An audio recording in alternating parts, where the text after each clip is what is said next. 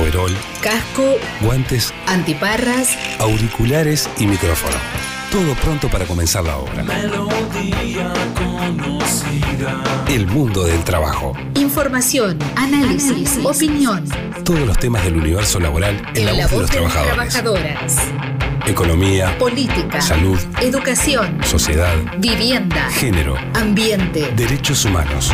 el mundo del trabajo. El mundo del trabajo. Un programa con la fuerza sindical. Un programa con la fuerza sindical.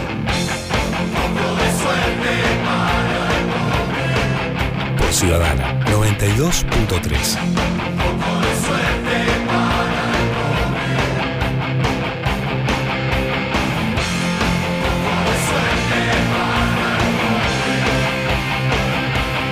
Bienvenidos y bienvenidas a El Mundo del Trabajo, programa número 12.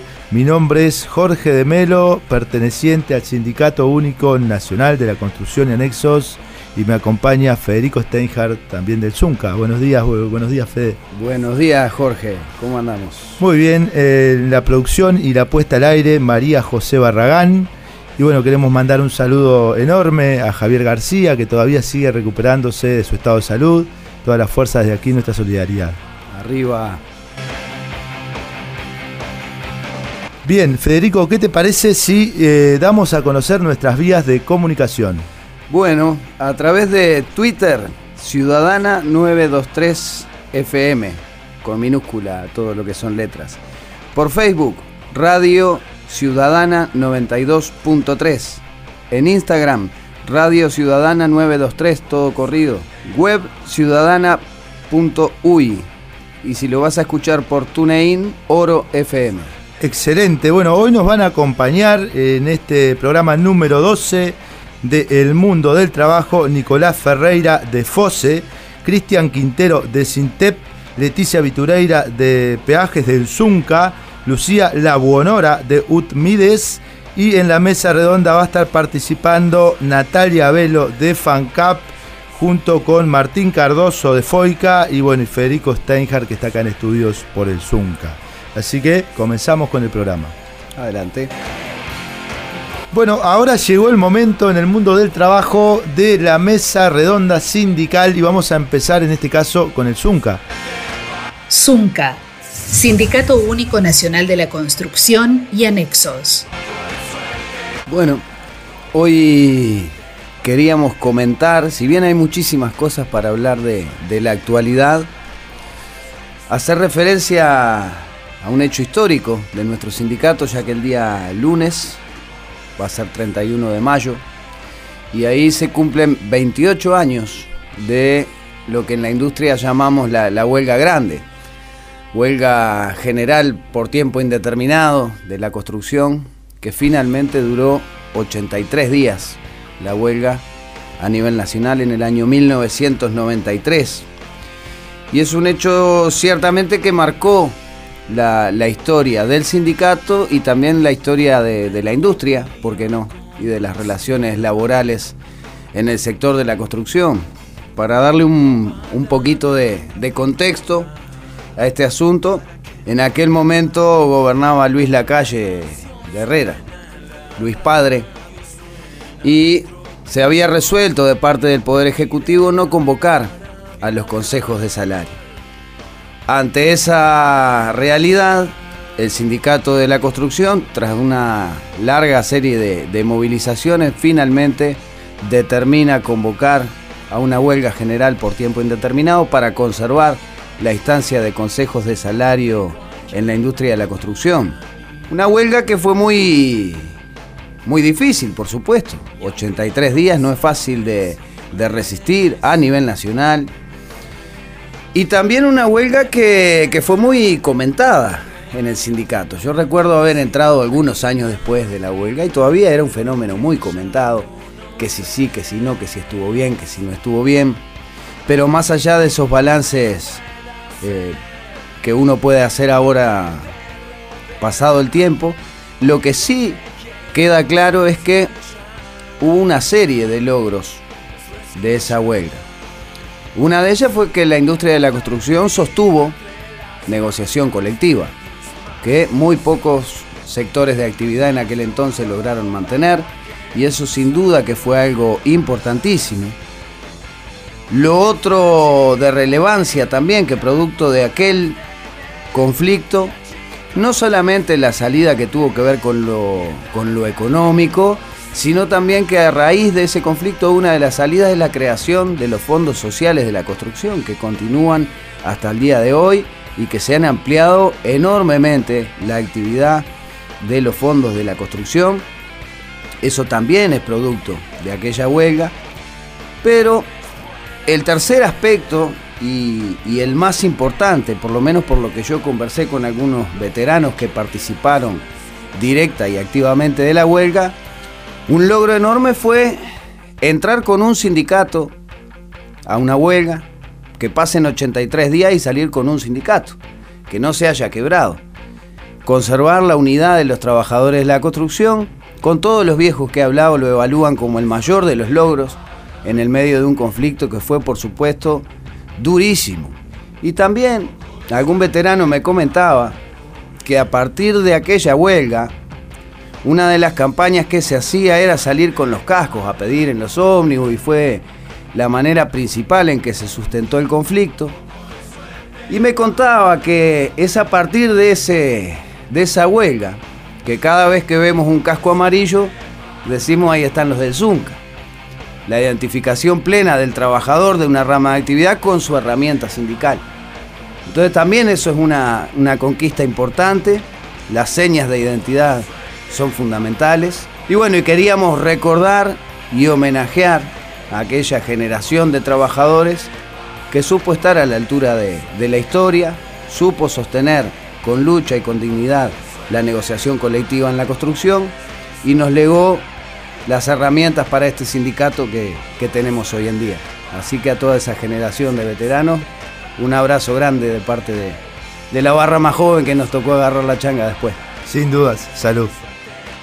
Bueno, continuando con la mesa redonda sindical, queremos expresar también nuestra alegría por eh, bueno, que se sigan sumando compañeros y compañeras del movimiento sindical a la conducción de este programa, Federico. Sí, hoy se está sumando formalmente la Federación ANCAP, Nada compañeros y compañeras de FANCAP, esta vez con Natalia. Sí, tal cual, amplificando, por supuesto, en este programa la voz de los trabajadores de las distintas ramas de actividad.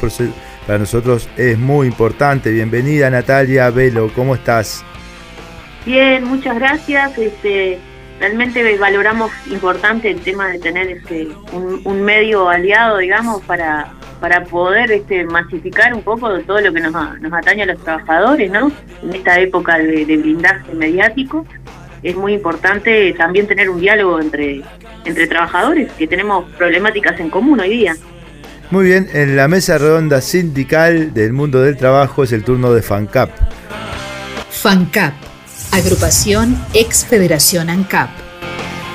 Bien, este, en FANCAP tuvimos una asamblea representativa el 19 de mayo, este, a la cual le, le pusimos este, le pusimos este, en honor a Osemín Montes de Oca, ya que la, la, llevamos a cabo en el local de, de AOEC.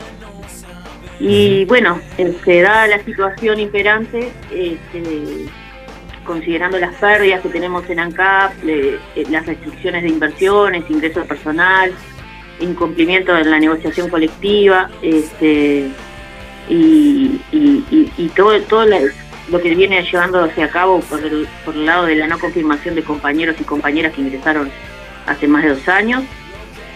Este, nos declaramos en conflicto este, en defensa de, del ingreso de personal, de, la confirmación de los cargos, de la reapertura de los comedores y reclamando el convenio, eh, el cumplimiento de los convenios colectivos y la negociación colectiva, ¿no? Si bien este, hemos tenido ámbitos de negociación, eh, en muchos aspectos al, al, momento de no llegar a acuerdo, eh, la administración lleva adelante su postura sin, sin, importar cuántas veces nos hayamos reunido a negociar. Este, y en el entendido de esto es que vamos a, a, elevar a la Mesa Central Coordinadora de Entes y a la representativa del PCNT la posibilidad de, de, denunciar el incumplimiento de la negociación colectiva ante la OIT, ¿no? Este, seguimos con, varios reclamos este, y seguimos en, alerta por, todo lo que es la de la infraestructura, ¿no? Que pueda generar este las condiciones de monopolización. Y bueno, estamos entre conflicto, estamos en conflicto, mejor dicho, nos planteamos llevar adelante un conflicto de, largo aliento, pero pero de baja intensidad, como para poder mantenerlo en el tiempo y también como para hacer un, un tira y afloje y tampoco, digamos, ir al ir al choque frontal en estas condiciones que no que no sería algo muy muy viable. Este, por el momento ya, ya logramos algún algún principio de avance en cuanto a lo que son ingresos este, de personal en el Portland que son sumamente insuficientes, pero bueno, pasamos del, cero cerrado a, un ingreso de, siete compañeros, este, que bueno, que si bien no nos deja conforme, bueno, eh, es como que nos da un indicio de que bueno, de que es, con lucha y negociación, solo con negociación no, no alcanza.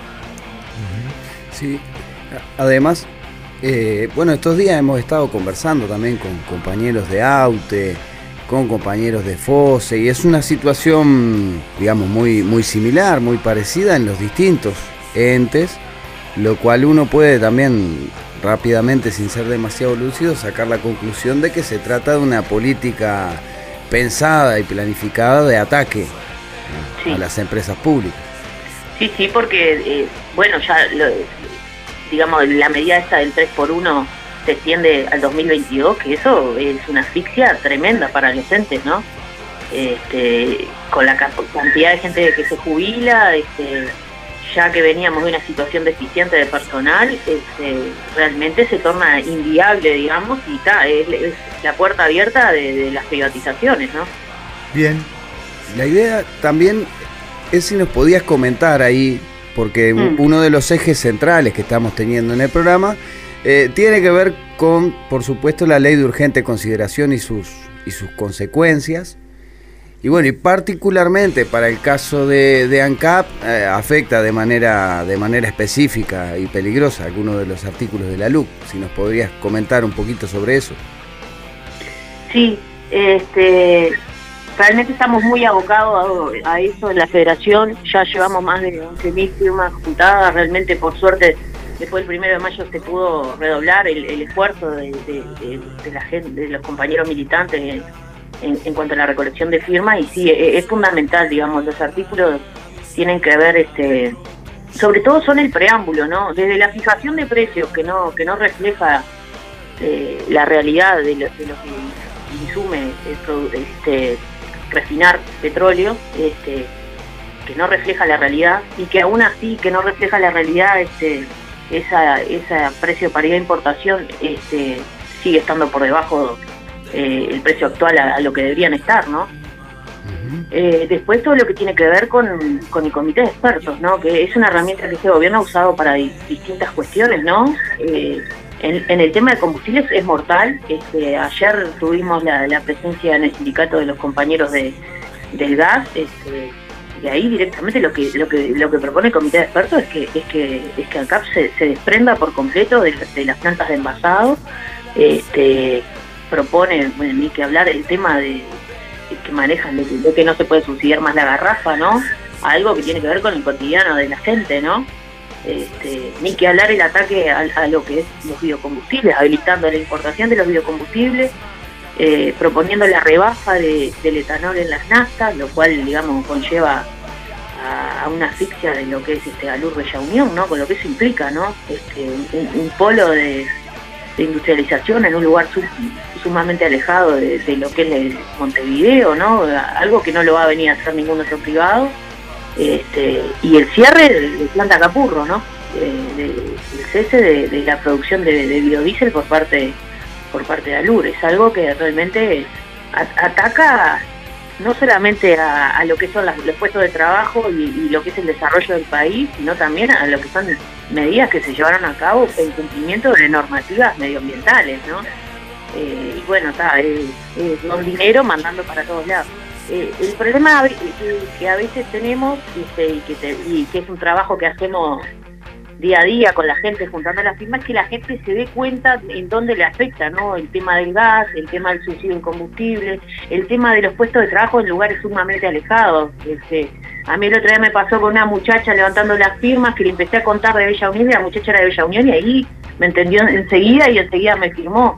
Mucha gente no tiene presente este, en qué le afecta en su día a día eh, los artículos de la luz, porque claro, se ha hecho demasiada publicidad con el tema de la seguridad pública, que por la vía de los hechos estamos viendo cómo funciona, ¿no? más que nada para para reprimir a la gente y no está funcionando, digamos, para lo que para, para, para lo que se lo marketineó, ¿no?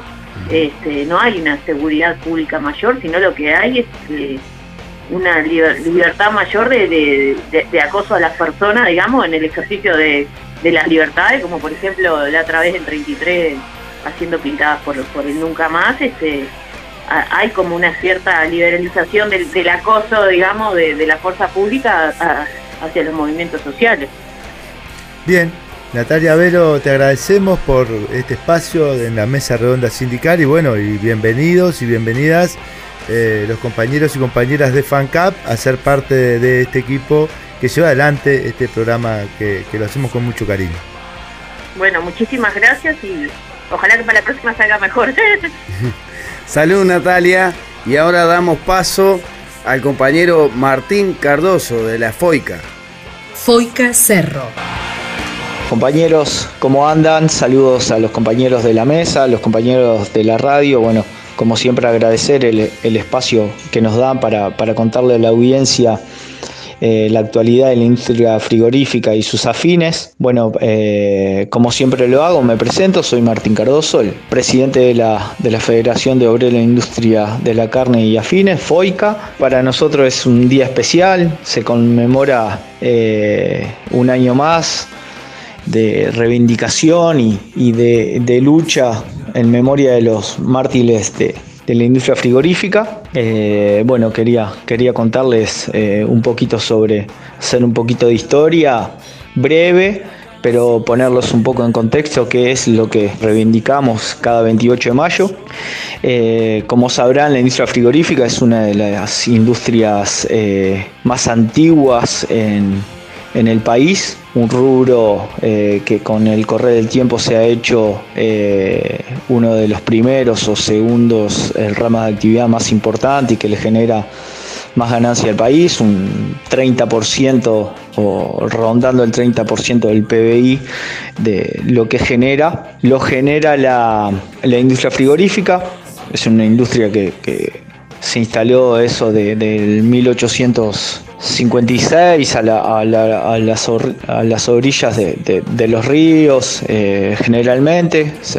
La, primera industria fue en la ciudad de, Río Negro, en Fraiventos. Y bueno, eh, ahí arrancó un poquito la, historia de, nuestro rubro. Después se, fue descentralizando un poco desde, desde ese departamento hacia más el sur del país y se instaló en el Cerro de Montevideo con dos grandes empresas como era frigorífico, el frigorífico nacional o el SWIFT. Y bueno, eh, de, esa larga historia de, nuestra rama de actividad y, de las grandes eh, luchas de los trabajadores, el Congreso Nacional de, Delegados de FOICA, una FOICA que se fundó el 7 de enero de, del 1942, en 1958, como decía la, Junta de Delegados eh, del sindicato, define que, el 28 de mayo eh, sería un feriado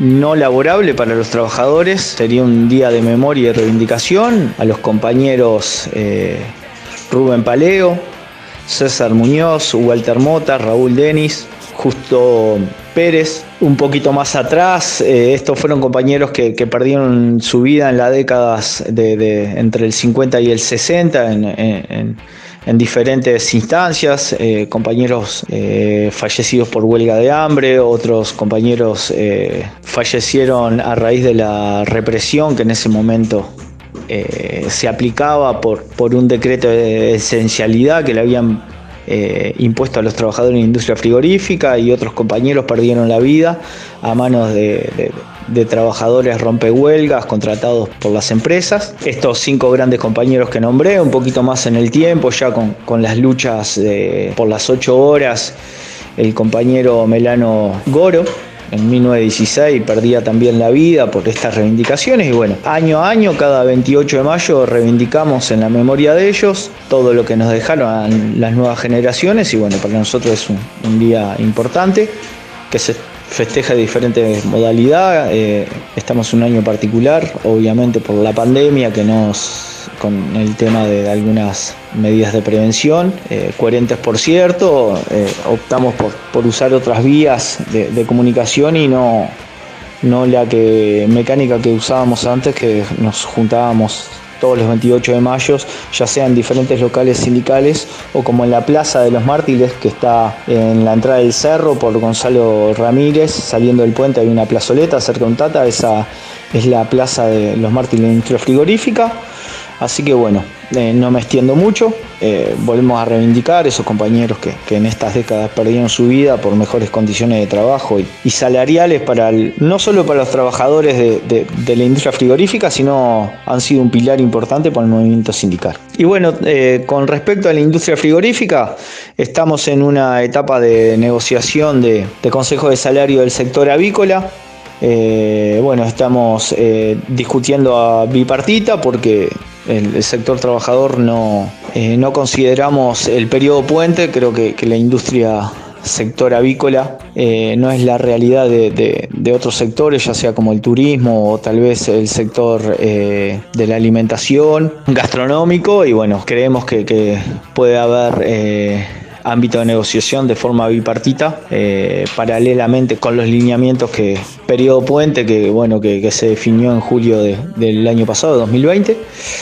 Eh, tenemos algunas conversaciones con la empresa. Nuestra idea es recuperar ahora el 30 de junio eh, el correctivo inflación. Eso por el sector avícola. El sector eh, industria frigorífica estamos discutiendo con algún sector político un protocolo de salud para instalar en la infra frigorífica. Cuando digo esto, para que tengan idea, y como sabrán, la infra frigorífica es un trabajo no solo de esfuerzo físico, sino repetitivo. Ya en los últimos cuatro años el índice de accidentabilidad eh, está en el ranking número uno de accidentes en el Banco de Seguro del Estado y bueno, estamos eh, discutiendo algún protocolo de, descansos intermitentes. Eh, aplicar algunas gestiones con respecto a, la salud por las lesiones osteomusculares y, bueno, eh, es un tema complejo porque las pausas dentro de las horas de trabajo para aquellos trabajadores o el sector, muchos sectores o muchas plantas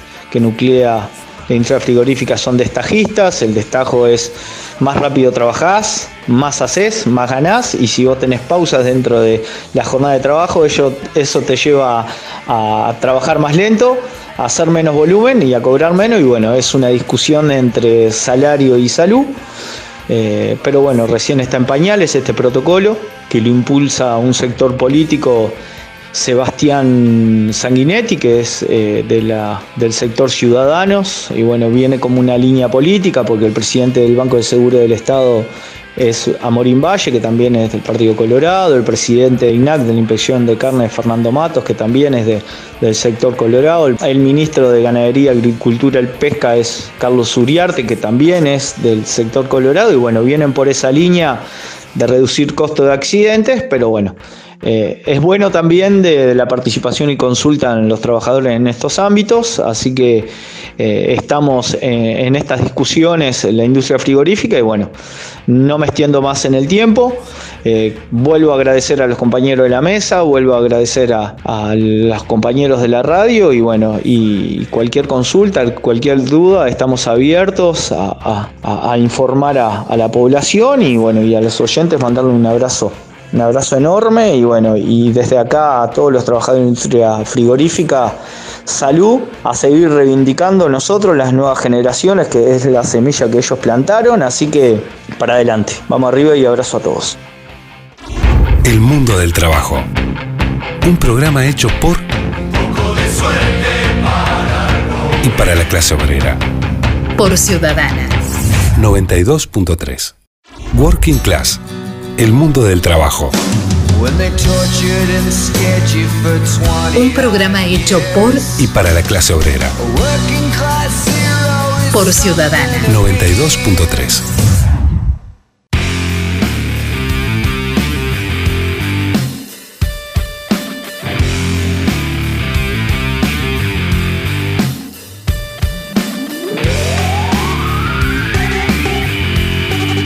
FOSE, Federación de Funcionarios de OCE.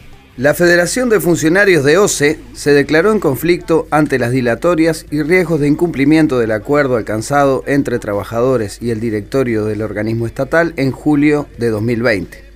El acuerdo logrado en el ámbito bipartito permite el comienzo de una carrera funcional transparente y con igualdad de oportunidades a unos 3.000 funcionarios. Para hablar sobre este y otros temas, entrevistamos a Nicolás Ferreira, secretario general de la Federación de Funcionarios de OCE, a quien damos los buenos días. Buen día, Nico. Buen día, buen, día a toda la audiencia, a ustedes, muchas gracias por la, por la oportunidad de estar in- intercambiando algunas cosas que para nosotros son fundamentales. Excelente. Bueno, tenemos entendido que están entrando en, en conflicto, donde se han tomado algunas medidas y tienen prevista una, una movilización. ¿Nos podría hacer un, un paneo de esa situación? Sí, co- como tú decías bien, ahí en, la introducción nosotros nos declaramos en conflicto por, por dos razones. Eh, una, que ya lo manifestamos el año pasado, eh, eh, rechazamos el instructivo de la Oficina de Planeamiento y Presupuesto, donde recorta el presupuesto operativo, recorta el personal, el ingreso de personal, recorta otros gastos este, a rajatabla y sin, y sin conocer la realidad de cada organismo y en particular el de OCE, y al final de cuentas son los usuarios, es la ciudadanía en su conjunto lo- los perjudicados. Y concretamente el año pasado este, habíamos llegado a un, acuerdo en el ámbito bipartito con OCE, donde íbamos, se iba a realizar una regulariza- regularización presupuestal, costo cero, este, que en la OCE tiene un atraso del año 95.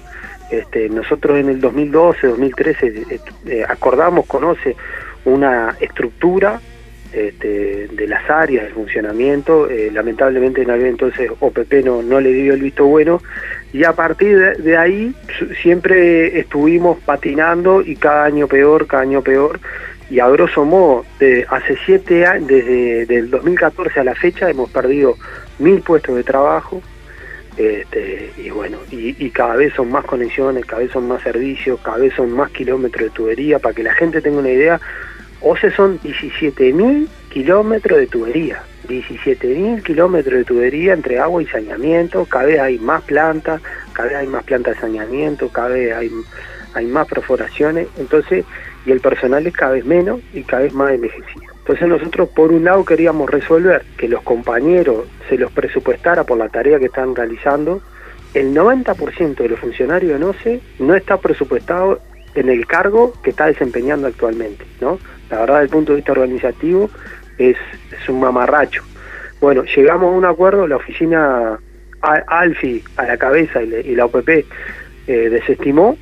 Mm, Nosotros tuvimos una reunión tripartita en febrero, eh, conoce la Oficina Nacional del Servicio Civil y el sindicato, donde acordamos este, levantar las objeciones del, de OPP. Eh, bueno, tuvimos ahí este, una discusión, llegamos a un acuerdo y ahora otra vez la OPP me da la, dila- la dilatoria. En- entonces, en ese sentido, nos declaramos en conflicto, eh, como te decía antes, rechazando el, el instructivo presupuestal. Ahora el 2022 es peor que el 2021. Y con esto que, que hay un problema estructural en OCE, en, la carrera funcional. Porque si no tenemos esta adecuación presupuestal, no se puede eh, desarrollar lo tan anhelado por el sindicato que es una carrera funcional, con concursos por ascenso, donde sea transparente, donde los compañeros eh, eh, desarrollen y cobren por el conocimiento que tienen, el conocimiento adquirido y para nosotros es fundamental la transparencia. Entonces, los concursos, concursos por ascenso. Entonces nosotros velamos por esos procedimientos para tener el mejor compañera, el mejor compañero en el lugar correcto para hacer más eficiente el servicio, porque nosotros al final de la cuenta todo lo que hacemos es por garantizar un servicio de calidad y optimizar el trabajo y bueno, pero en ese sentido el salario tiene que ir acompañando estas cuestiones.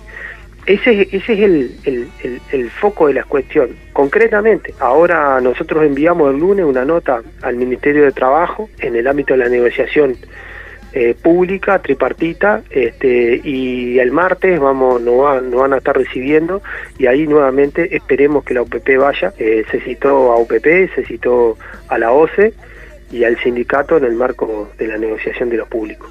Esperemos que vaya y esperemos llegar a un acuerdo. De todas formas, de todas formas, el, el, miércoles 3, el miércoles 3 de junio vamos a hacer una gran movilización, una, una gran caravana que va a salir desde el sindicato, va a estar recorriendo, le vamos a dar la vuelta al Palacio Legislativo, vamos a pasar por, por OCE, ahí por Carlos Roslo, por el edificio Cordón, y nos vamos a concentrar en, frente a Torre Ejecutiva más allá de la reunión del martes. Y ya estamos aprontando, es el inicio, el puntapié de todo el presupuesto 2022 que vamos a tener todo el mes de junio y julio este, en conflicto. Uno, para que se respete, que el Poder Ejecutivo respete las negociaciones que hacen los sindicatos con los directorios de cada organismo, en este particular el TREFOSE y OCE, y después dar la pelea para que el presupuesto, en este caso, lamentablemente el horizonte es bastante negativo y como te decía anteriormente, al final este son es la población la que termina pagando porque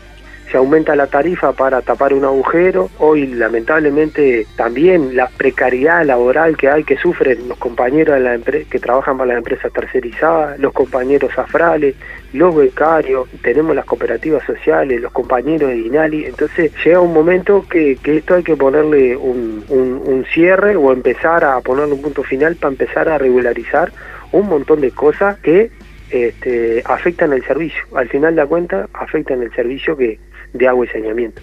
Sí, Nicolás, eh, nosotros hace poco tiempo conversábamos en este mismo programa con compañeros de UTE, donde están viviendo una situación similar en función de las definiciones eh, que a través de, en este caso, la Oficina de Planeamiento y Presupuesto responde a las políticas económicas del gobierno, eh, recortando los presupuestos que tienen todas esas afectaciones que vos decías y que desembocan o desencadenan al final en, una, en un perjuicio de los servicios a la población. ¿En qué medida ustedes estiman que se está eh, profundizando esa afectación a los servicios de la sociedad?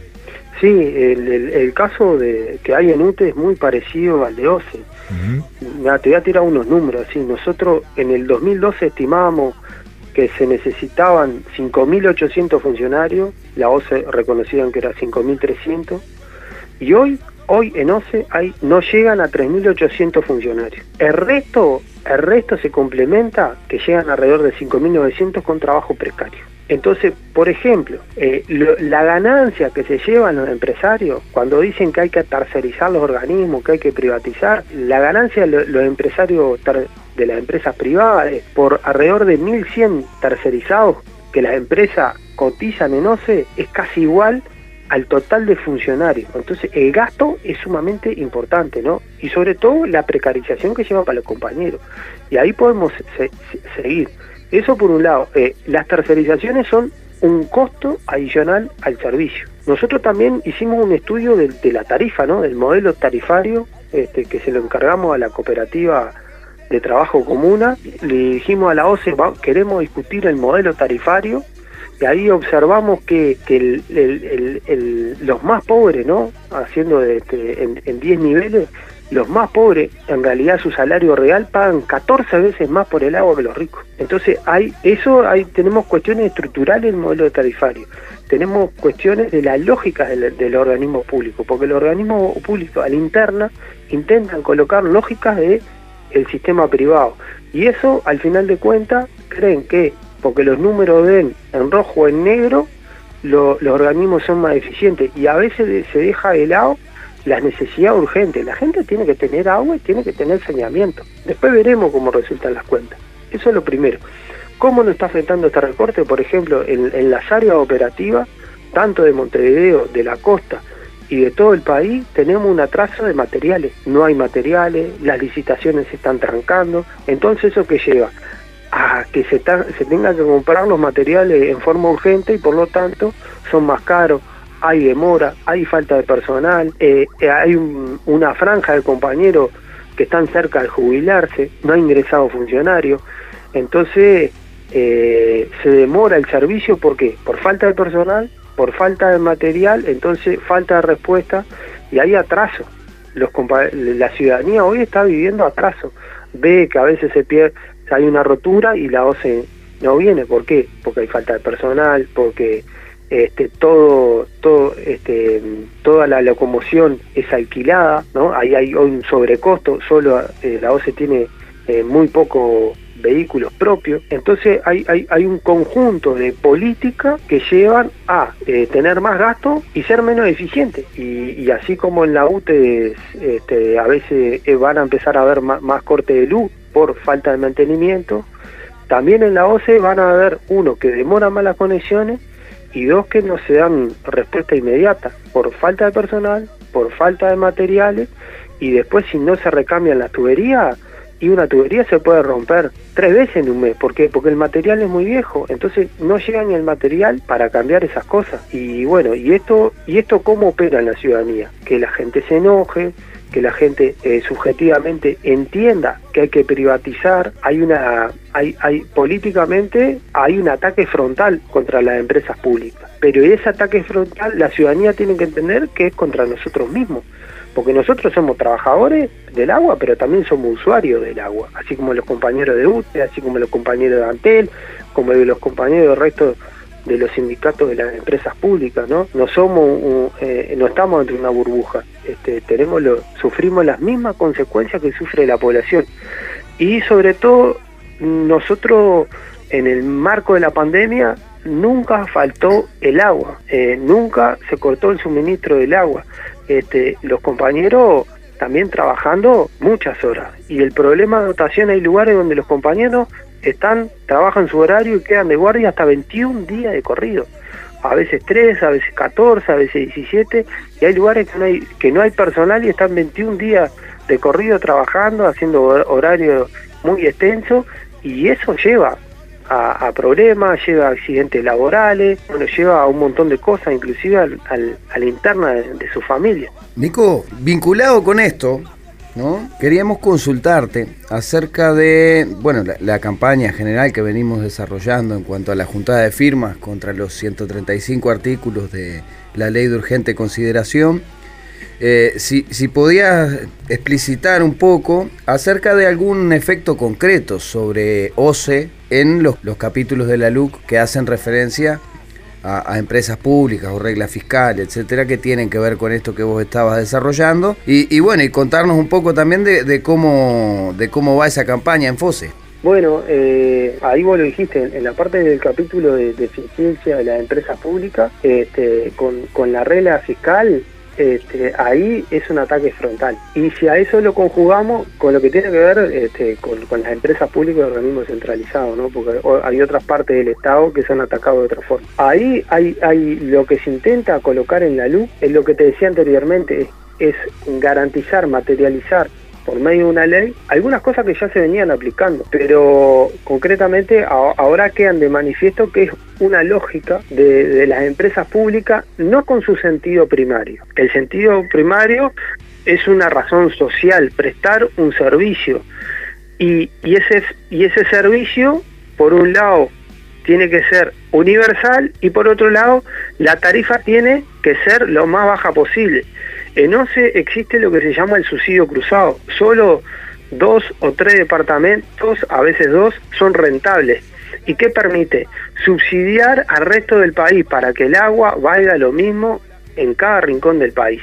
Bueno, eso es una función social que tiene la empresa y se materializa por medio de la tarifa. Ahora, cuando se empieza a hablar en el capítulo de, la eficiencia de la empresa pública del Estado, lo que se intenta hacer o lo que se quiere intentar hacer, y estamos convencidos que vamos a llegar a la firma y que en ese referéndum una vez más el pueblo le va a demostrar al poder, en este caso que se, se encarna y se materializa en este gobierno neoliberal, que las empresas son para el pueblo, que no son para garantizar el beneficio o aumentar el lucro de algunos empresarios privados. Eso por un lado. Y si, si, si, si, a, ese eh, capítulo le sumamos lo, la, regla financiera del presupuesto nacional votado el año pasado, creo que el, artículo 700, en, la última versión, 701, 702, ahí se da una combinación de cómo tiene que operar las empresas públicas, su nueva lógica, y así ve cómo, tiene que ser rentable. Y ahí hay una cuenta que no lo dicen públicamente, pero queda explícito,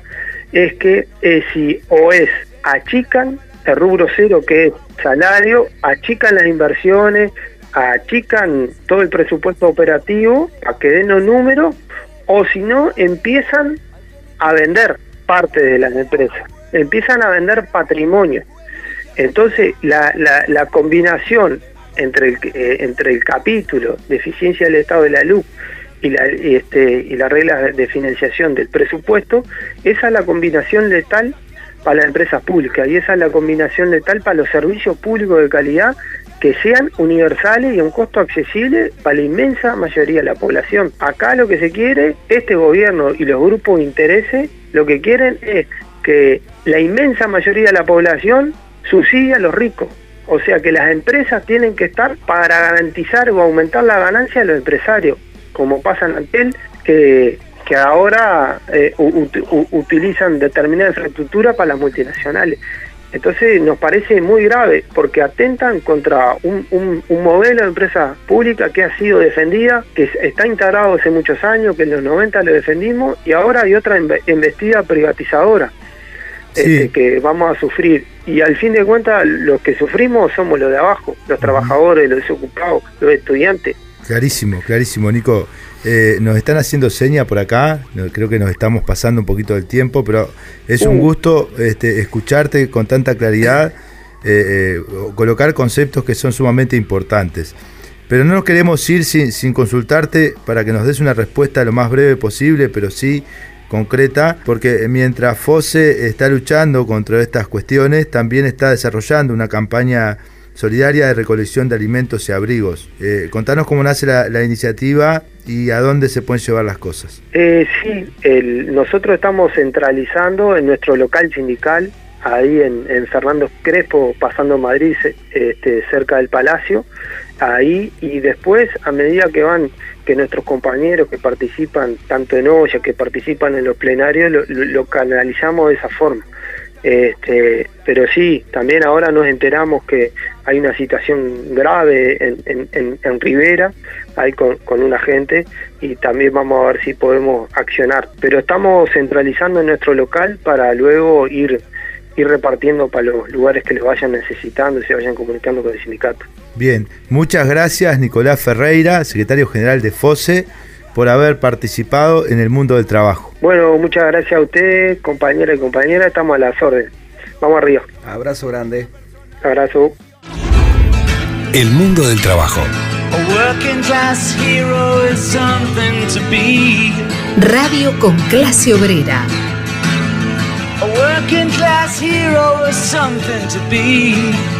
Ciudadana 92.3 If you want to be a hero, well, just follow me. El mundo del trabajo. Un programa hecho por y para la clase obrera. Por Ciudadana.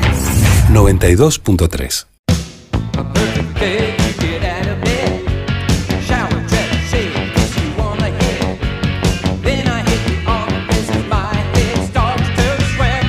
SINTEP, Sindicato Nacional de Trabajadores de la Enseñanza Privada.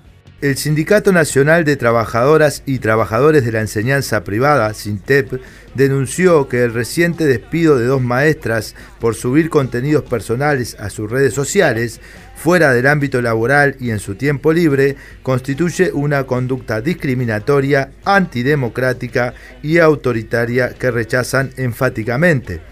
Para hablar sobre este y otros temas, entrevistamos a Cristian Quintero, secretario de Prensa y Propaganda de Sintep. Buenos días. Buenas compañeros, ¿cómo, cómo están? Muy bien, muchas gracias por atendernos y por participar en el mundo del trabajo.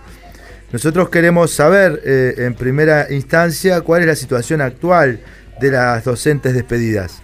Bien, antes que nada saludar a, ahí a ustedes y, al Zunca, se cumplió, tuvo su aniversario hace, hace poco eh, y también por el trabajo que realizan en, en la radio, cuestión muy importante, la, la, comunicación sobre todo para los sindicatos que estamos sufriendo una ofensiva por parte del gobierno eh, y sus agentes eh, en contra de, la participación, de la representación colectiva, así que vamos arriba con eso. Muchas gracias. Eh, lo otro, en realidad las compañeras no están están afiliadas al sindicato, nosotros entendimos más allá de eso que era fundamental poder sacar un, comunicado de respaldo político y denunciando también el carácter persecutorio que tiene este tipo de medidas, que atenta contra la libertad de, expresión y atenta contra el derecho de, la, intimidad, entonces también entendíamos que era importante poder no dejarlo pasar, porque esto puede llegar a generar un precedente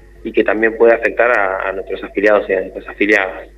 En ese sentido fue que entendimos eh, muy importante poder sacar este comunicado, como lo planteaba, que trata de eh, evidenciar el carácter eh, regresivo de las empresas, su discrecionalidad, su, imposición constante en torno a las relaciones laborales, que si no es por la posibilidad de que haya núcleos que puedan representar al sindicato de manera organizada, es muy difícil nosotros poder tener un control o, o tener una información de cuáles son todas las veces que las empresas violan derechos laborales o imponen condiciones laborales que son eh, anticonstitucionales o son regresivas para los trabajadores. Entonces también nos sirve a nosotros este comunicado eh, para poder visibilizar y darle un mensaje directo a las empresas de que este tipo de cosas nosotros no las vamos a dejar pasar. Eh, sobre la situación de las, de las compañeras específicamente, eh, bueno, fueron despedidas, nosotros en realidad nos enteramos de esto a través de, una noticia que sacó el diario El País y después por las repercusiones y los comentarios que, diversos, diversas personas del escenario político eh, y con algunos posicionamientos bastante regresivos, eh, fue, que nos fuimos enterando sobre toda esta situación. Eh, hay una cuestión a destacar que es muy importante. Nosotros sabemos eh, en realidad que esto aconteció en un colegio de Punta Carreta, que llegamos al nombre, pero sobre el colegio de, Carrasco no tenemos el nombre ni sabemos cuál, cuál colegio fue. Esto habla también un poco de la, del blindaje mediático que tienen este tipo de, colegios que tienen un poder como bastante importante, ¿no?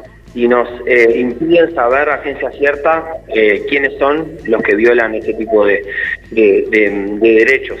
Por lo tanto, sobre el segundo colegio no, tenemos mucha información tampoco. Obviamente le pedimos a la, a la, a la maestra que, está involucrada en el hecho del colegio de Carrasco, que si se quiere comunicar con el sindicato, obviamente las puertas están abiertas, aunque no sea afiliada, eh, es importante poder también mantener ese contacto como lo tenemos con la, con la maestra del colegio de Punta Carretas. Además se dieron en, torno a este tema algunas declaraciones de, un integrante del CODICEN en representación política del gobierno, un tal Juan Gavito Soboli. Eh, ¿Qué valoración les merece la, expresión de este fulano? Sí, es una expresión bastante retrógrada y conservadora, ¿no? Eh, esto es interesante para mí, eh, para nosotros y nosotras en realidad poderlo poner como en la agenda porque eh, en realidad el gobierno que se promueve eh, o se, se, autorreferencia como defensor de la libertad, ¿no? que ha tenido este argumento como por ejemplo para negar el tema del, de, de, que la gente se quede en su casa en la, en la cuarentena, ¿no? que pueda realizar el confinamiento como debe ser, ¿no? Uno de los discursos, de los elementos centrales por parte del gobierno era la, libertad individual eh, y que eran ellos se promueven o se definen como, como defensores de la libertad, ¿no? Entonces ahí nosotros nos, ponemos a pensar y, y, lo que nos surge es esto, ¿no? ¿Cuál es la libertad que defiende la libertad de expresión que defiende el gobierno y sus, sus representantes? si es la libertad de las empresas de poder hacer con los trabajadores lo que lo que tengan ganas o, es la libertad de los individuos de poder expresarse libremente siempre y cuando no, no fomenten o promuevan mensajes de odio, de intolerancia, ¿no? que no es el caso de ninguna de las dos compañeras. Entonces el caso de, de Gavito me parece que es paradigmático porque ayuda a ver esto, ¿no? Cómo en el discurso se presentan como los defensores de la libertad, eh, pero en la práctica, cuando hay un mensaje, una acción, eh, una actitud de, personas que piensan diferente o que se corren del estilo de, vida que estos sujetos proponen, salen a condenar eh, y, a, felicitar o bancar a, las empresas que echan a los trabajadores y las trabajadoras por las cosas que hacen en sus fueros íntimos, ¿no? Eso es como lo más preocupante. Y por otro lado, la cuestión de querer imponer una forma o un estilo de vida determinado, concreto, que es algo que también se desprende de las declaraciones de Gavito Sobel, ¿no? En este sentido de decir que la docencia se ejerce las 24 horas y que hay un estilo de vida determinado, bueno, nosotros nos preguntamos cuál es ese estilo de vida determinado, quién lo impone y bajo qué paradigma se sostiene, ¿no? Que eso es lo que nos parece más importante. Eh, sobre todo cuando a nosotros, a los sindicatos, se nos muchas veces se nos acusa de, de autoritarios o, de antidemocráticos, ¿no? estas cuestiones después, a la luz de, las acciones, nos terminamos dando cuenta de que los autoritarios y antidemocráticos terminan siendo quienes defienden la libertad de las empresas por encima de la libertad de los individuos. A partir de esta situación de, la, de las maestras eh, despedidas, eh, ¿cuáles son las próximas medidas a tomar por parte del SINTEP? Bien, ahí tenemos como bastantes cosas. En realidad nosotros entendimos que era necesario empezar una, campaña de visibilización, eh, sobre todo de la defensa, parece una broma, ¿no? Pero la defensa básica de derechos, perdón, la defensa de derechos básicos como el de la libertad de expresión o el derecho de la, de la, intimidad, ¿no? Y son cosas que uno piensa que no tendría que salir a, a defender porque son obvias, pero bueno, en estos contextos es importante poder visibilizar que todas las personas tenemos los mismos derechos y que no hay un contrato que pueda eh, suprimir ese tipo de derechos, no hay un contrato que te pueda eh, delimitar a vos eh, poder expresarte libremente. entonces, ante eso nos parecía importante intervenir y poder sacar una campaña informativa que pueda visibilizar cuáles son los derechos que tenemos ante cualquier contrato laboral y sobre todo también una campaña de defensa de la herramienta colectiva, la herramienta sindical, que es eh, en última instancia quien puede defender de manera más efectiva los derechos de los trabajadores y las trabajadoras. Entonces, eh, la campaña tiene que ver como con esos dos niveles, un nivel informativo y un nivel de defensa de, los sindicatos como herramienta de defensa eh, para todos y todas. Eh, ahí lo que estamos pensando obviamente tiene que ver con tener presencia mediática, poder grabar spots, poder eh, informarla a la población de qué es lo que, eh, de cuáles son los derechos que tienen. y bueno, nada, estaremos presentes seguramente en los medios, también en la calle, y vamos a estar sacando también placas informativas en nuestras redes sociales. Así que más o menos por ahí va a andar la, campaña, obviamente que por ahora este tema está teniendo como bastante relevancia entonces nos permite poder eh, incidir también en el debate público sobre estas cuestiones. Cristian, otro tema que te queríamos consultar, que capaz que tuvo menos repercusión pública, pero sin duda es, es sumamente importante, porque ustedes nuclean, además de los trabajadores, digamos, de los colegios privados clásicos, también nuclean a los trabajadores de los centros CAIF, que se financian a través de planes de INAU y donde se dio un recorte importantísimo a los centros CAIF, que son los que atienden la primera infancia en, los contextos socialmente más, más complicados. Entonces, bueno, consultarlos también a ustedes de la postura del sindicato acerca de ese tema. Sí, bueno, esto nosotros lo, manejamos en una mesa representativa que tuvimos, una reunión en realidad por Zoom que tuvimos con, delegados de los subgrupos que representan la, educación no formal, tanto los CAIF como los clubes de niños, como eh, los centros juveniles, en donde nos comentaron que habían habido, sobre todo los programas de primera infancia, no un recorte, pero sino una, sí, sí, una quita eh, de un monto bastante importante de las partidas eh, que impedía el funcionamiento de los proyectos, ¿no? porque estamos hablando de recortes que en algunos lados se dieron de hasta 100 mil pesos, lo que perjudica bastante un proyecto para poder desarrollarse, es decir, desde el pago de los salarios hasta los alimentos que se les proveen a los, a los usuarios, iban a estar comprometidos con este tipo de, quitas. Eh, rápidamente el sindicato se puso en contacto con, con Abdala, el Centenau, en realidad Abdala se puso en contacto con el, con el sindicato y bueno, se, nos garantizó eh, que obviamente los salarios iban a estar, los salarios de los trabajadores y trabajadoras se, iban a garantizar, es decir, que no iba a haber pérdida salarial ni, ni retraso en, en, el pago de los saberes eh, y además quedamos en fijar una reunión que vamos a tener en estas semanas para hablar de este tema y, otros temas también importantes que hacen a, al INAU, la política de INAU, sobre todo la educación no formal. Y en términos generales, eh, en realidad no es sorpresa eh, que el gobierno aplique quitas o recortes o ajustes sobre las necesidades más importantes que está teniendo nuestro pueblo en este momento, ¿no? O sea, si pensamos un poco cuál ha sido la política económica del gobierno en un año y medio de gestión y con una crisis sanitaria y una pandemia eh, funcionando, uno mira que hubo rebaja salarial, hubo aumento de tarifas, hubo em, recorte presupuestal y congelamiento, eh, evidentemente van en la misma línea de la, ortodoxia económica que, que, este gobierno está cumpliendo. ¿no? Bien, Cristian, ¿cuál es la opinión o la posición que tiene Sintep respecto de eh, bueno, la situación de la pandemia a nivel del país y las definiciones políticas ¿verdad? Que, se están tomando o que se vienen tomando eh, por parte del gobierno? Bien, eh, en términos generales, obviamente que, la cuestión de la pandemia es algo que nos afecta a todos, no solo a Uruguay, sino a nivel mundial, y que ha afectado mucho a las economías de, la, mayoría de los países, que ya estaban en general en una situación bastante compleja en términos económicos, en términos de endeudamiento.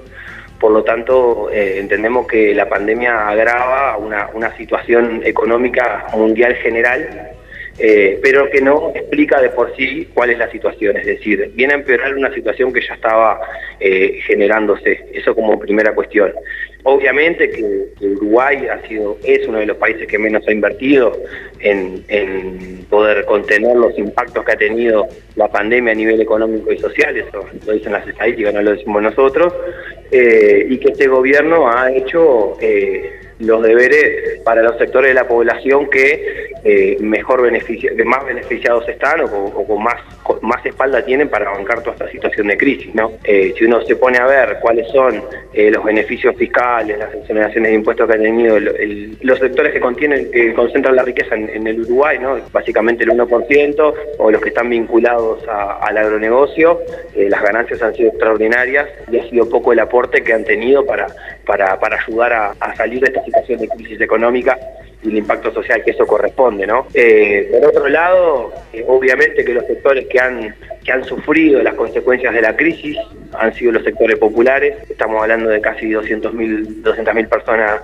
eh, sin trabajo, estamos hablando de un, número altísimo de gente que come en ollas populares semanalmente, estamos hablando de, de recortes de los servicios públicos, bueno, está, creemos que eso obviamente no tiene que ver con la pandemia, sino con un plan económico, una política económica que eh, tiene el gobierno que representa a los sectores eh, que concentran la riqueza en el Uruguay. Por lo tanto, obviamente entendemos que todas las medidas que se han tomado han sido insuficientes. Está claro ahora con esto de los jornales solidarios que hay un montón de gente que tiene ganas de, de trabajar. Se anotaron más de 200.000 personas para, para poder llevar adelante estos jornales eh, solidarios eh, y eso es una muestra de que la gente necesita trabajar, necesita comer, que obviamente el gobierno no, no, está a la altura de las circunstancias en esa situación. Y después con respecto a las medidas que se toman con lo que tiene que ver con el retorno a las clases, en realidad nosotros eh, lo que decimos es que, bueno, si el gobierno entiende que hay que volver a las clases, si el gobierno entiende que hay que garantizar la presencialidad, también se tiene que hacer cargo de las consecuencias que eso puede generar. Es decir, si no hay control, si no hay recursos para poder garantizar que en los sectores de, los, subgrupos, perdón, que están vinculados a la primera infancia no están los recursos o que no se cumplan con los protocolos, bueno, eso es, el gobierno se tendrá que hacer cargo de, esas circunstancias y nosotros como sindicato nuestro deber es señalarlo, obviamente, hacerlo, hacerlo público, hacer una denuncia en el caso de que sea lo que corresponde. Cristian, porque nos están haciendo seña acá que se, nos está terminando el tiempo, pero antes de cerrar queríamos hacerte una última consulta, porque vos mencionabas ahora también el tema de, las ollas populares y, sabemos que Sintep está llevando adelante una olla. Entonces, bueno, eh, que vos compartieras con la audiencia este, dónde se puede colaborar con, con dicha iniciativa. Bien, nosotros ya desde el año pasado, junto a, otros sindicatos, estamos sosteniendo la olla popular eh, sindical, eh, estamos trabajando ahora en este caso en el barrio Marconi, estamos yendo los domingos de mañana junto con otros compañeros y vecinos y vecinas a, a colaborar con la olla, con el funcionamiento de la olla. Y también estamos eh, colaborando en, el barrio Villa Española, en el Galpón de Corrales, que es un, un espacio que tiene mucho, muchos años en el barrio, un anclaje muy importante, una referencia eh, muy importante también entre los vecinos y las vecinas. Y estamos yendo a colaborar ahí, sumándonos como al proyecto social. Eh, y es un trabajo que entendemos fundamental, que hace a la vida de los sindicatos también es parte de recuperar un poco la tradición de los sindicatos, de estar junto con los vecinos y las vecinas.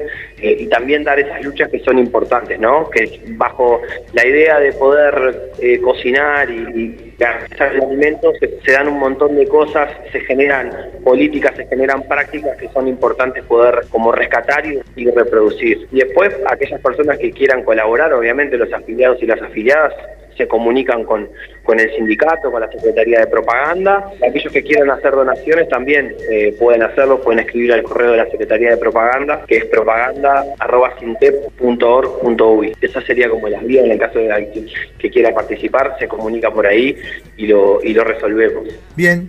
Cristian Quintero, secretario de Prensa y Propaganda de Sintep, muchas gracias por haber participado en El Mundo del Trabajo. Bueno, muchísimas gracias a ustedes. Vamos arriba. Abrazo Salud. grande. Working Class, el mundo del trabajo. Un programa hecho por y para la clase obrera. Por Ciudadana. 92.3. El mundo del trabajo. Radio con clase obrera. A working class hero is something to be. Ciudadana 92.3. If you want to be a hero, well just follow me.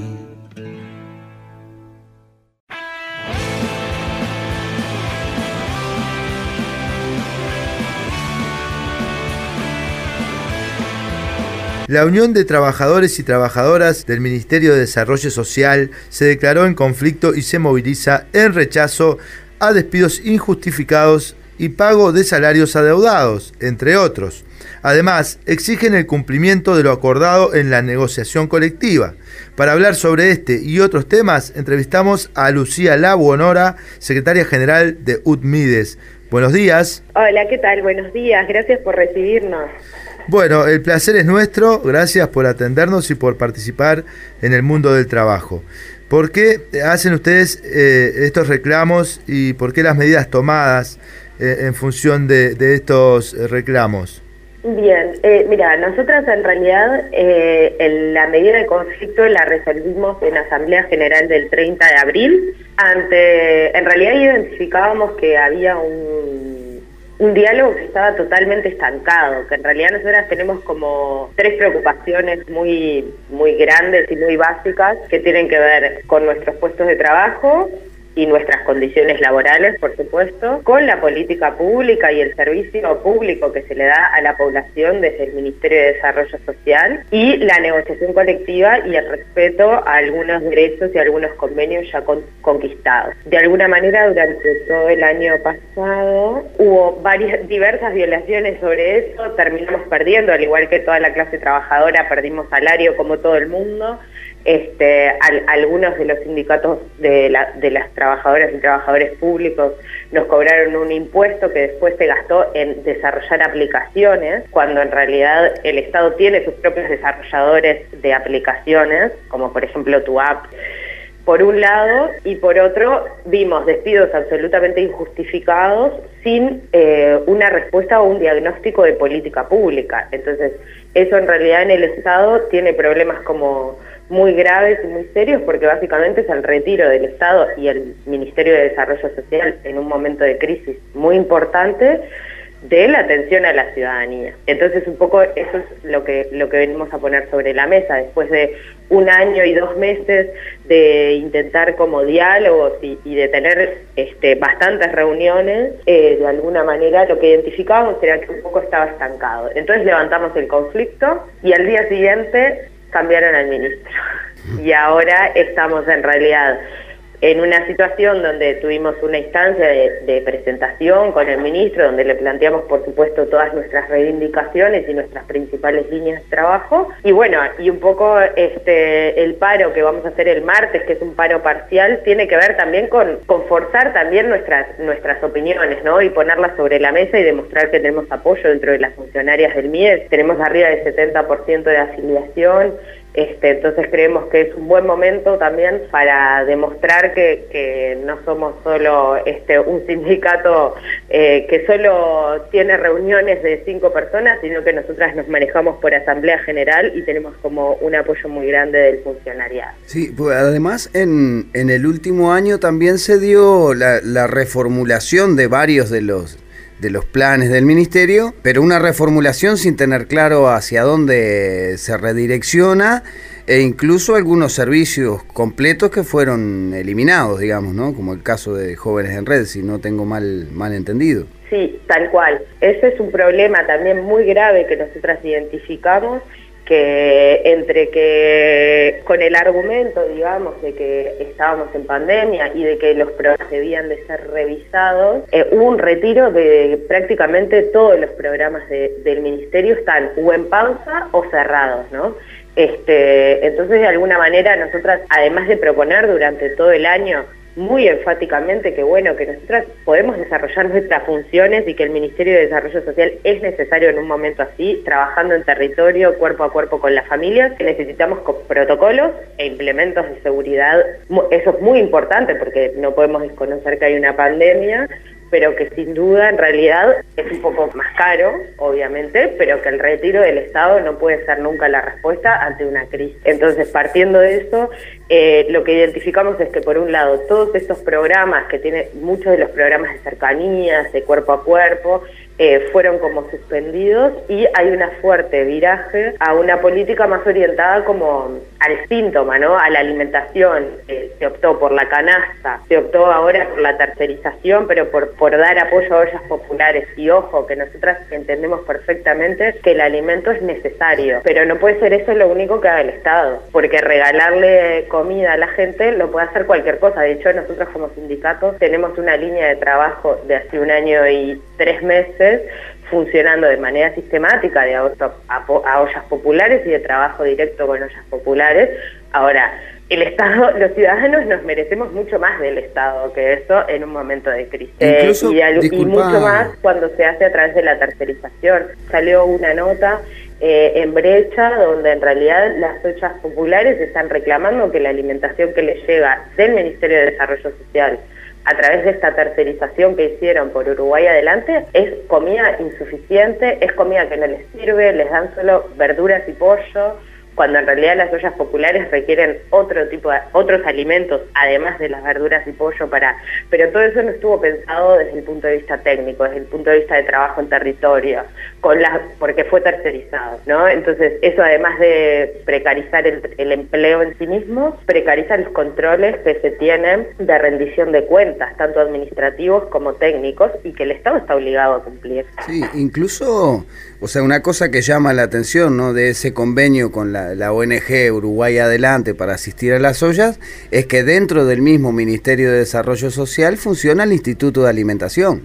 O sea, no, no tiene mucha eh, lógica. Es una tercerización. Donde en, el INDA, si no estoy mal informado, o sea, hay desde dietistas, en fin, gente que que conoce del tema, de cuánta cantidad calórica, esto, aquello, como para poder evaluarlo de, mejor manera que una ONG que se armó hace dos meses. Totalmente, que además el INDA toda la vida, incluso desde antes que el MIDES existiera, parte de sus funciones es apoyar a ollas populares y merenderos. Y el Estado o nuestro gobierno, en vez de definir fortalecer la institucionalidad que tiene ya sus proveedores, sus criterios técnicos para asignar todos estos recursos, que son recursos públicos, sus sistemas de rendición de cuentas. Además, las compras que hace Linda las hace en conjunto con el INAO, con el Ministerio de Defensa, entonces acceden a, alimentos mucho más baratos, ¿no? Eh, que eso no es menor, porque mucho se ha hablado de la eficiencia y de que esto es mucho más barato y en realidad es mucho más caro. Y eso también lo sabemos pero de alguna manera es la función de Linda. O sea, es como que mañana querramos aplicar una política de seguridad pública y nos saltemos del Ministerio del Interior, que es legalmente el organismo que creamos como sociedad para resolver los problemas públicos de seguridad, ¿no? Eh, Lucía, eh, sobre el cambio de ministro, ¿no? Eh, ¿Qué, evaluación tienen ustedes o qué, cómo han vivido la relación con Bartol y ahora con Martín Lema? Bien, la relación con Bartol o la gestión Bartol, digamos, porque en realidad nuestro interlocutor siempre fue el subsecretario, salvo excepciones, ya te digo, la encontrábamos como estancada, con, e, con un montón, como con una política muy asistencialista, que no que se salteaba mucho a los controles como que tenemos para hacer las técnicas del Estado de alguna manera y eso por supuesto lo vemos eh, muy mal, porque eso cuando hablamos de política pública y en particular de política social tiene riesgos muy grandes, tiene riesgos muy grandes de clientelismo, eh, identificamos también hubo muchos ingresos a través de pasos en comisión o a través de llamados eh, más o menos y ta, ta, ta, eh, fortaleciendo de alguna manera este, el poder político del Ministerio de Desarrollo Social, donde se les aumentaron el sueldo a los directores nacionales en 50 mil pesos a cada uno y mientras tanto, una necesidad muy grande, histórica, que tiene el Ministerio de Desarrollo Social, que tiene que ver con una creación de organigrama que responda a sus objetivos de política pública, nunca hubo respuesta, a pesar de que ellos llegaron hablando mucho de la transparencia y de cómo y de la carrera funcional. Nada de eso sucedió y por el contrario lo que vemos es como un retroceso a otros momentos donde había mucho más tercerización. En cuanto a la gestión del nuevo ministro todavía estamos un poco en veremos, ¿no? Estamos expectantes porque, bueno, si bien lleva un mes, es reciente, también es cierto que no cambió el gobierno, ¿no? Eh, nuestro ministro pertenece al mismo gobierno que está en funciones hace un año y dos meses, casi tres. Eh, entonces, bueno, si bien esperamos que el diálogo sea más fructífero y podamos como tener otras respuestas tanto a nivel de política pública como a nivel de gestión de recursos humanos y de recursos públicos, también tenemos que reconocer que en realidad esto de vamos a revisar de nuevo los programas y yo qué sé, bueno, nosotras ya estamos hace un año y dos y tres meses este, esperando que nos den órdenes, ¿no? Que nos digan eh, hacia dónde vamos, qué pasa con este ministerio, qué rol va a cumplir en esta pandemia y en general en este gobierno que tiene mucho rol de visibilidad pública, vemos muchas declaraciones de prensa, nos enteramos por la prensa que se firmó un decreto entre el Ministerio de Salud y el Ministerio de Desarrollo Social que va por la internación compulsiva de las personas en situación de calle. Nosotras creemos que ese no es en realidad la forma de resolver estos problemas, sino que la forma de resolver, este, sin duda que vivir en la calle no es lo deseable, pero hay que reconocer las trayectorias de las personas y no eh, internarlas compulsivamente en contra de su voluntad. Eh, hay que trabajar con las personas en términos de procesos y en términos de de trayectorias para poder promover sus derechos y no es poner a gente adentro de un ómnibus o una ambulancia para llevarla a un refugio y tirarla ahí, porque paralelamente a los refugios se les están sacando recursos, tanto de infraestructura como recursos técnicos y recursos humanos. Entonces realmente eso también nos preocupa muchísimo. Y es eso, todavía estamos como a la espera de, tener eh, algún rumbo. Sí, yo justo te, iba a consultar acerca de eso, porque claro, uno camina por la calle y, ve más gente de la que normalmente se veía. Y bueno, te iba a consultar si se había reforzado la, estructura de los refugios, en fin, pero bueno, me, estabas respondiendo justamente en, sentido contrario, que lejos de haberse reforzado, eh, se, ha, se ha debilitado esa estructura de poder contener o intentar contener, tal cual se venía haciendo. Sí, eh, fue anunciado el plan de invierno, en realidad donde se anuncia un aumento de los cupos. Lo que nosotras vemos, que tal vez suene como muy al detalle, pero es parte de lo que hacemos, es que se han reducido para los centros o para los refugios directamente, en vez de que cada refugio tenga su propio equipo técnico, ahora hay un solo equipo técnico cada tres refugios. Eso sin duda que baja la calidad de la atención y la posibilidad del trabajo, ¿no? Porque es importante, obviamente, que nadie se muera de frío es fundamental, pero insistimos sobre esto, el Estado tiene la obligación de brindar una atención que, que se refleje en, en, una potencialidad o en una promoción de otros derechos y en una posibilidad de cambio de las personas en el mediano plazo. Entonces, si vos le pones un techo, pero no le das acompañamiento, no le das buena infraestructura, no generás, por más de que le des una cama, eso no va a generar nada de las personas. Y el Estado tiene que necesariamente brindar otros servicios. Eh, y eso es un poco lo que venimos como a poner sobre la mesa y que nos parece de destacar. Lo que sí sabemos es que los pliegos nuevos y los servicios de los refugios bajan este, la cantidad de horario, la cantidad de horas de, trabajo técnico, eh, la figura de educador queda bastante borroneada y se retoma la figura de, de cuidador, que de alguna manera lo que hace es una tiene que ver como con higienizar, con ¿no? como una cuestión mucho menos de trabajo social y mucho más de, una cuestión como de directa de, salud, ¿no? de alimentación, de, si estás sucio te ayuda a higienizarte. Este, pero eso de alguna manera, si bien por supuesto que es importante, nadie está negando la importancia de todo eso, sin duda que es importante poder realizar un trabajo más cuerpo a cuerpo con las personas para que las personas puedan como, como en definitiva tratar de, generar como un impacto en esa dimensión de la vida de las personas en las que se trabaja. Eh, bueno, querías hacer referencia a, algunos aspectos de, la ley de urgente consideración y, y en cómo afecta eso al trabajo de, ustedes como, como, trabajadores del MIDES y a todo lo que tiene que ver con las, las políticas públicas en cuanto a, dicha población. Bueno, la ley de urgente consideración, ni que hablar, que es una ley bastante regresiva, que hace mucho énfasis además en realidad en la versión como punitivista, ¿no? Habilita, le da muchas potestades a la fuerza policial dentro de los límites como de la convivencia ciudadana, ¿no? y sin duda las sociedades y todas las sociedades tienen problemas de convivencia y hay varios abordajes posibles.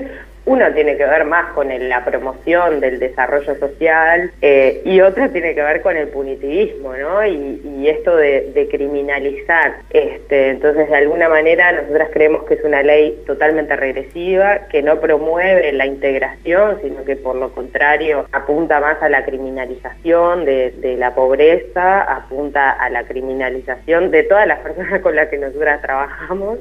Este, entonces la vemos realmente como como un instrumento bastante difícil. Por otro lado, bueno, en lo que tiene que ver a las compras públicas, habilita, ustedes sabrán que muchos procesos, y es parte además de lo que se ampara, por ejemplo, la compra directa de, Uruguay Adelante, que en realidad lo que hace es habilita montos muy grandes de dinero, 200 millones de pesos, para asignarlos mediante compra directa. Eso es un monto muy grande. Vos habitualmente, o hasta ahora, para asignar un monto tan grande de dinero precisas procesos de licitación que son por definición competitivos. Eh, eso también, en base a eso, fue que se amparó esta compra directa a Uruguay Adelante, que ni siquiera es Uruguay Adelante porque no tiene personería jurídica.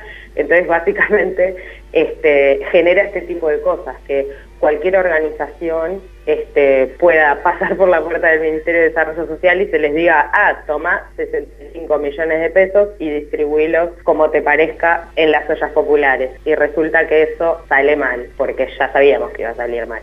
Y eso tiene que ver mucho con los procesos internos de cómo funciona el Estado, que bueno, realmente son peores, son menos transparentes sobre todo. Entonces un poco esas son las críticas como más importantes que tenemos desde UTMIDES, pero bueno, después por supuesto que nos alineamos con el resto del movimiento sindical y la sociedad civil organizada, que bueno, que tiene muchas fallas en torno a todo lo que es la política educativa este, y las propuestas que allí se hacen y eso.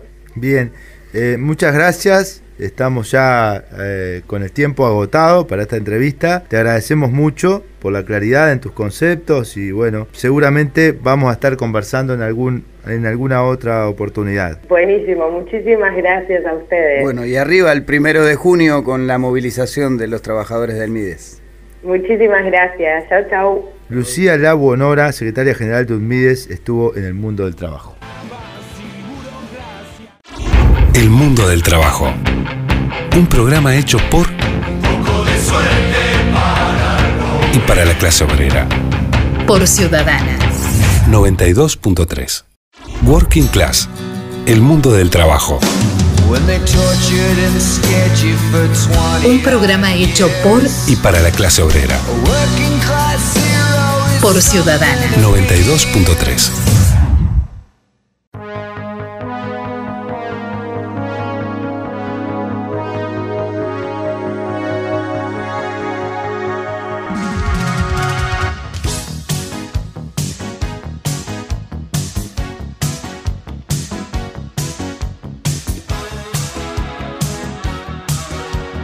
ZUNCA, Sindicato Único Nacional de la Construcción y Anexos. Los trabajadores y trabajadoras de los peajes nucleados en el ZUNCA denunciaron que el gobierno pretende dejar un escenario de incertidumbre a un grupo de trabajadores a partir de la automatización total del cobro en todo el país.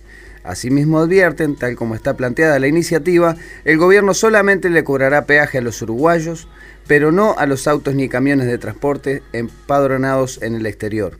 Para hablar sobre este tema, entrevistamos a Leticia Victureira, integrante de la dirección del ZUNCA y responsable del área de relaciones laborales de peajes. Buen día, Leticia, ¿cómo estás? Buen día, ¿cómo están?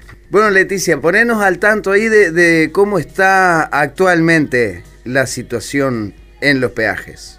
Nosotros hoy estamos con medidas de paro sorpresivo en todo el país y armando una movilización para el día 4 de junio a las 14 horas con compañeros de todo el país este, movilizándonos en el peaje de la Barra Santa Lucía, ruta 1, y en el peaje de Pando, en la ruta interbalnearia. La situación hoy está que estamos trabajando en una comisión de seguimiento donde no hay ninguna posibilidad de parte del gobierno de reconversión, si bien hay muchas propuestas, ninguna concreta, son todos supuestos, y la automatización ya comenzó con un, una fecha de inicio y final que es muy corta porque es de nueve meses, y nosotros no vemos opciones de, de salidas hoy a todo esto.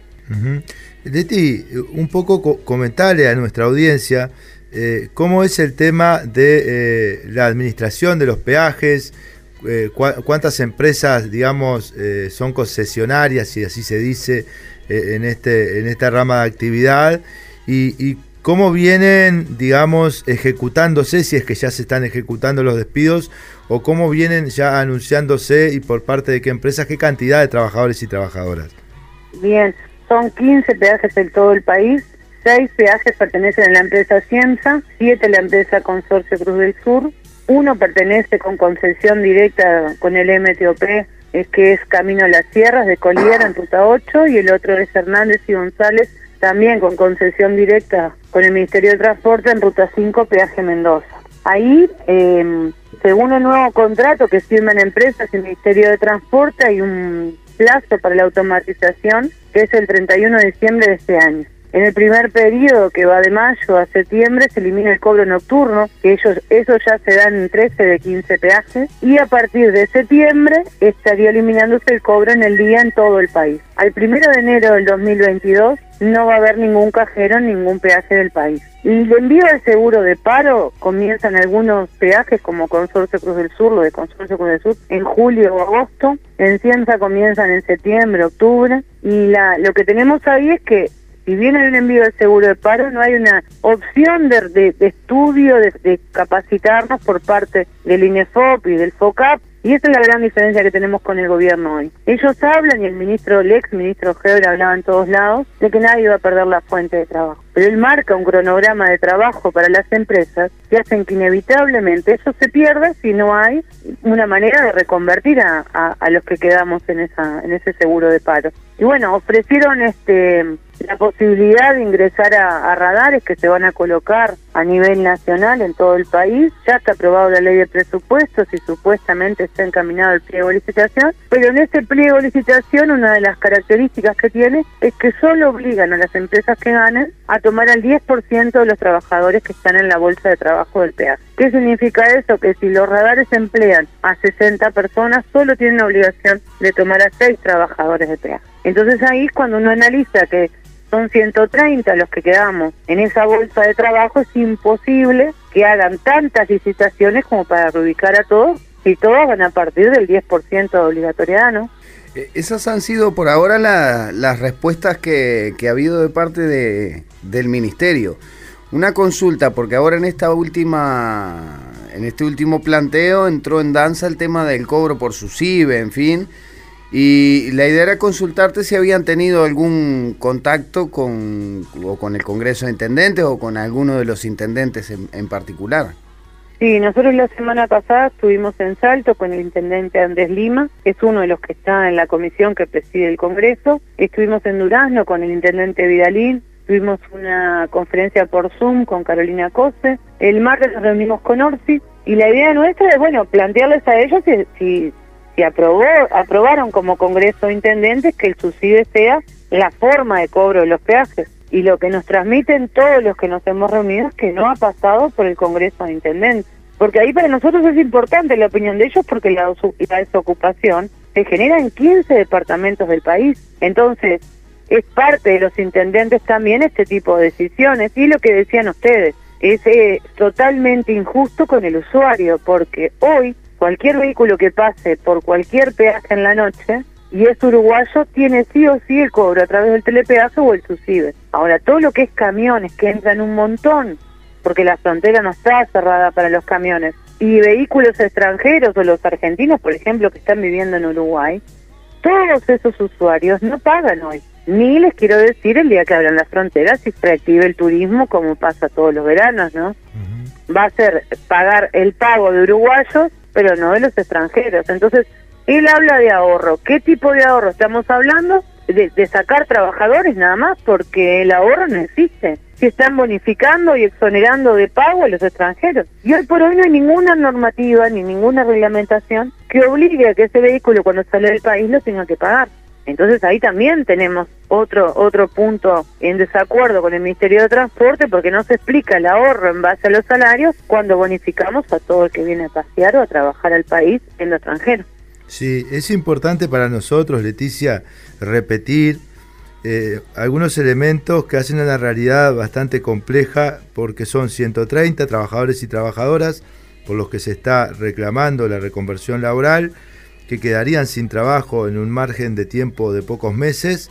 A su vez a esto se le suma que son trabajadores y trabajadoras, eh, mayoritariamente trabajadoras, madres jefas de hogar y que viven en el interior del país y, que, también a partir de esta situación que se viene discutiendo desde hace un tiempo, el Zunca viene tomando medidas como lo hizo en febrero en un paro eh, nacional en defensa del trabajo y que también nos dejes eh, establecido nuevamente, que, que, comuniques a la población en general el día de este paro con movilización, los puntos de concentración donde va, se va a estar desarrollando la actividad y el horario.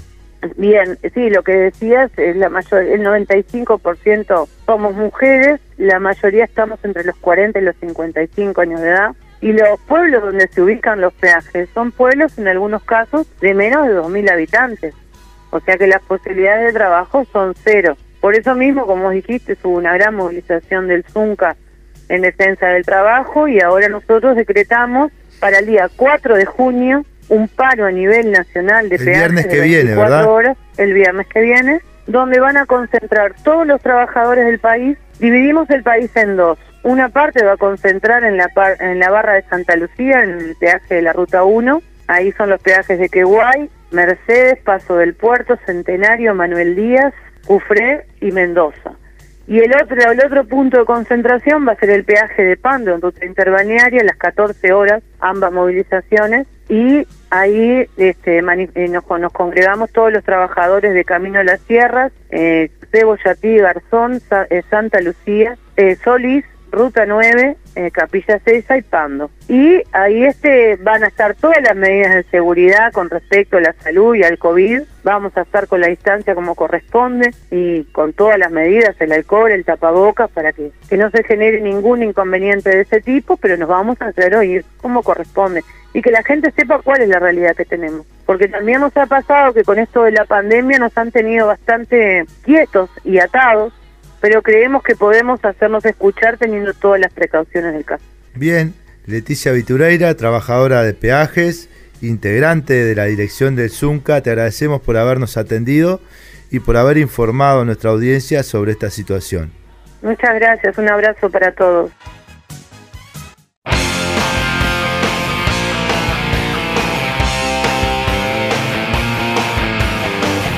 Bien, Federico, estamos llegando al final de nuestro programa del día de hoy. La verdad, un placer haber compartido contigo hoy en estudios. Un programa donde obtuvimos muchísima información acerca de distintas ramas, de distintos sindicatos, de cuestiones que están sucediendo en nuestra sociedad y que siempre conviene tener toda la información posible, sobre todo la información desde el punto de vista de los trabajadores, que es lo que no abunda. Bien, Aprovechamos también para, bueno, saludar a nuestra querida compañera que está ahí en controles y que después se da todo el trabajo de la producción, donde invierte muchas horas. Y bueno, y también saludar a Adolfo, que no me quiero olvidar que cuando Majo no ha podido estar, ha estado él, le mandamos un abrazo grande. Esto fue el programa número 12 de El Mundo del Trabajo. Nos escuchamos es algo que viene. Hora de colgar guantes y overol. Hasta la próxima jornada. Pero la lucha continúa siempre. Melodía conocida. El mundo del trabajo. Un programa con la fuerza sindical. El mundo del trabajo. Por Ciudadana. 92.3. Tu radio a toda costa.